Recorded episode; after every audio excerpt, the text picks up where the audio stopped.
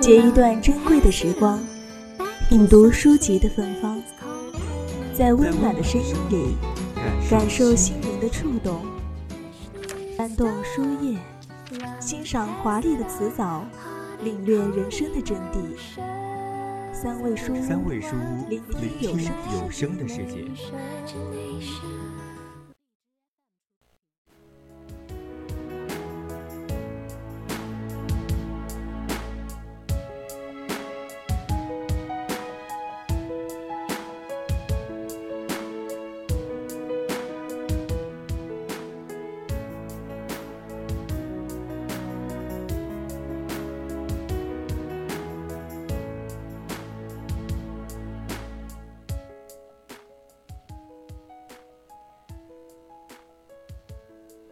一个敢于面对生活的人，活出了最真的洒脱。他不像个说教者，告诉你如何爱生活，而是记录生活的点滴，在漫天黄沙中活得一尘不染。用文字堆积起来的记录，像地壳般嵌入每个人的内心，探索并感悟。他更像个戴着面纱的绝世美人，挥舞着，跳动着。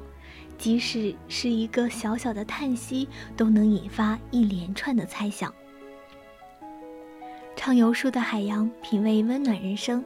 各位听众朋友，大家好，这里是三味书屋，我是主播汤圆儿。今天为大家推荐的是女作家三毛的书《撒哈拉的故事》。感兴趣的听众朋友可以加入到我们的 QQ 听友私群二七五幺三幺二九八，也可以在微博艾特 VOC 广播电台留下你的评论。或者关注我们的微信公众号 FM 幺零零青春调频，也可以在荔枝 APP 上和我们互动，将你的想法和我们的主播分享。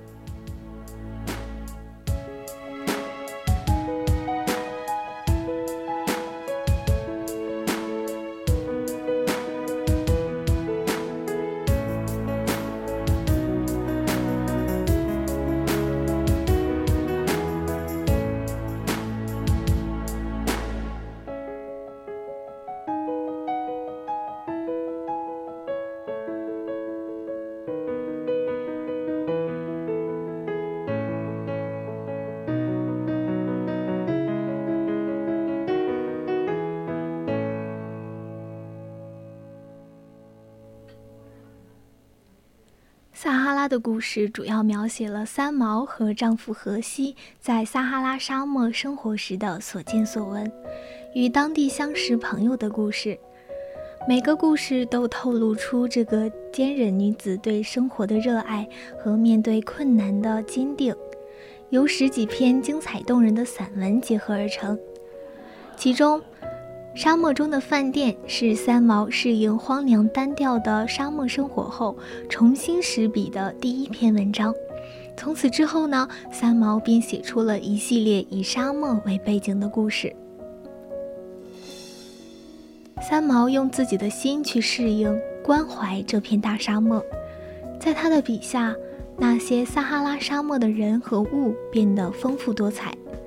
三毛以一个流浪流流浪者的口吻，轻松地讲述着他在撒哈拉沙漠零散的生活细节和生活经历。沙漠的新奇，生活的乐趣，千疮百孔的大帐篷，铁皮做的小屋，单峰的骆驼和成群的山羊。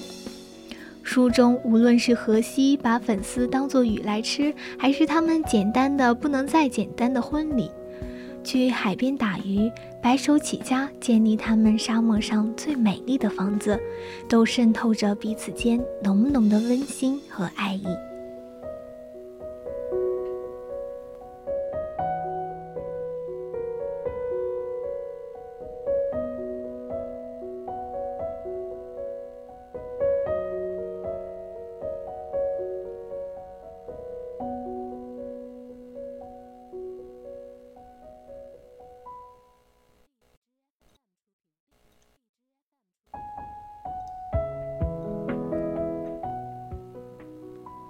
三毛以随笔散文的形式记录了她与丈夫荷西在北非撒哈拉沙漠的故事，每一篇的叙述都生动形象，故事里的人物有褒有贬。三毛的写作手法非常细腻，前半部分的故事非常生动有趣，且富有喜剧性，每每阅读都使我捧腹大笑，爱不释手。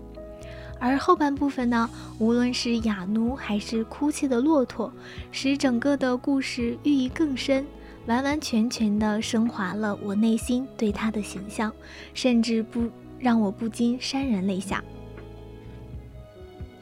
撒哈拉的故事中，语言是具有三毛特色的，他的散文语言自然、清新、朴素，他能真实而具体地感受到写作对象所感受到的一切。对其行为动作进行白描，或用精炼的对话来还原场景，以他细腻敏锐的感知力，准确地把握住写作对象的特点，并注入自己独特的感受。这样一来，三毛的文字就有了一种令读者忘我而入境的感染力。读撒哈拉的故事，仿佛是在与三毛进行一次心灵的对话。好似在听朋友讲述动人的故事，深刻的感悟，时而无羁的快乐，令人如入其境。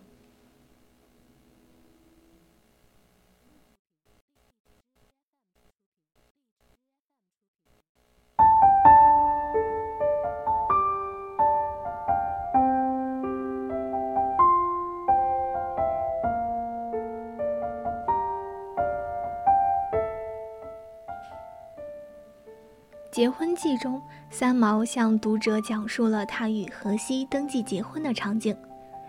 我伸头去看荷西，他穿了一件深蓝衬衫，大胡子也修剪了一下。好，那我也穿蓝色。这是一种悠然自得的感觉。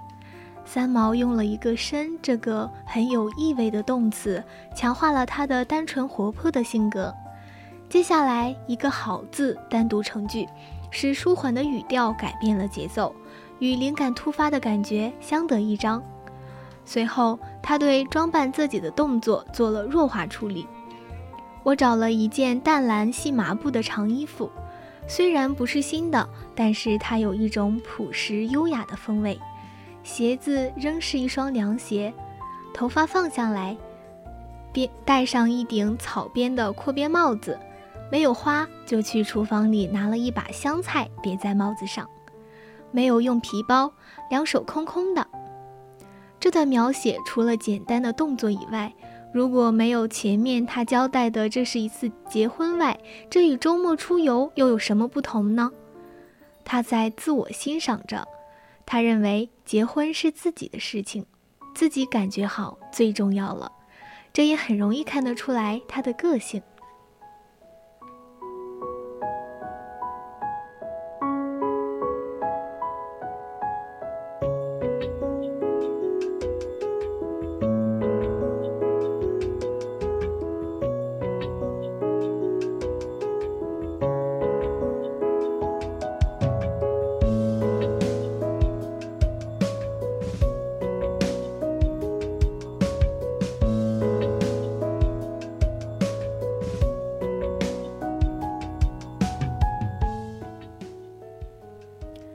书中每一篇文章都不求深刻，这就是很多人思考的：为什么朴素通俗的词汇在他的笔下就可以如此闪烁着光芒？三毛用词讲求浅显，该书中很难找到生冷怪癖的字眼和拖沓冗长的句子，用词简单，尽显优雅的色彩。这里所谓的色彩，就是三毛独有的个性和魅力。这使他的语言脱离浅显，上升为独具特色的个性化方式。三毛透过撒哈拉的故事告诉我们，他传奇般的人生经历是一段寻找生活的真谛、追求生命超越的心理路程。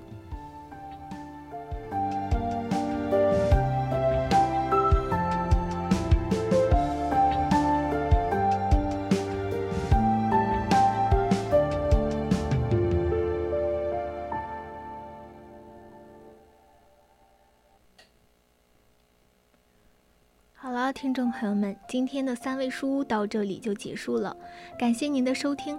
畅游书的海洋，品味温暖人生，我是主播汤圆儿，我们下周同一时间再见。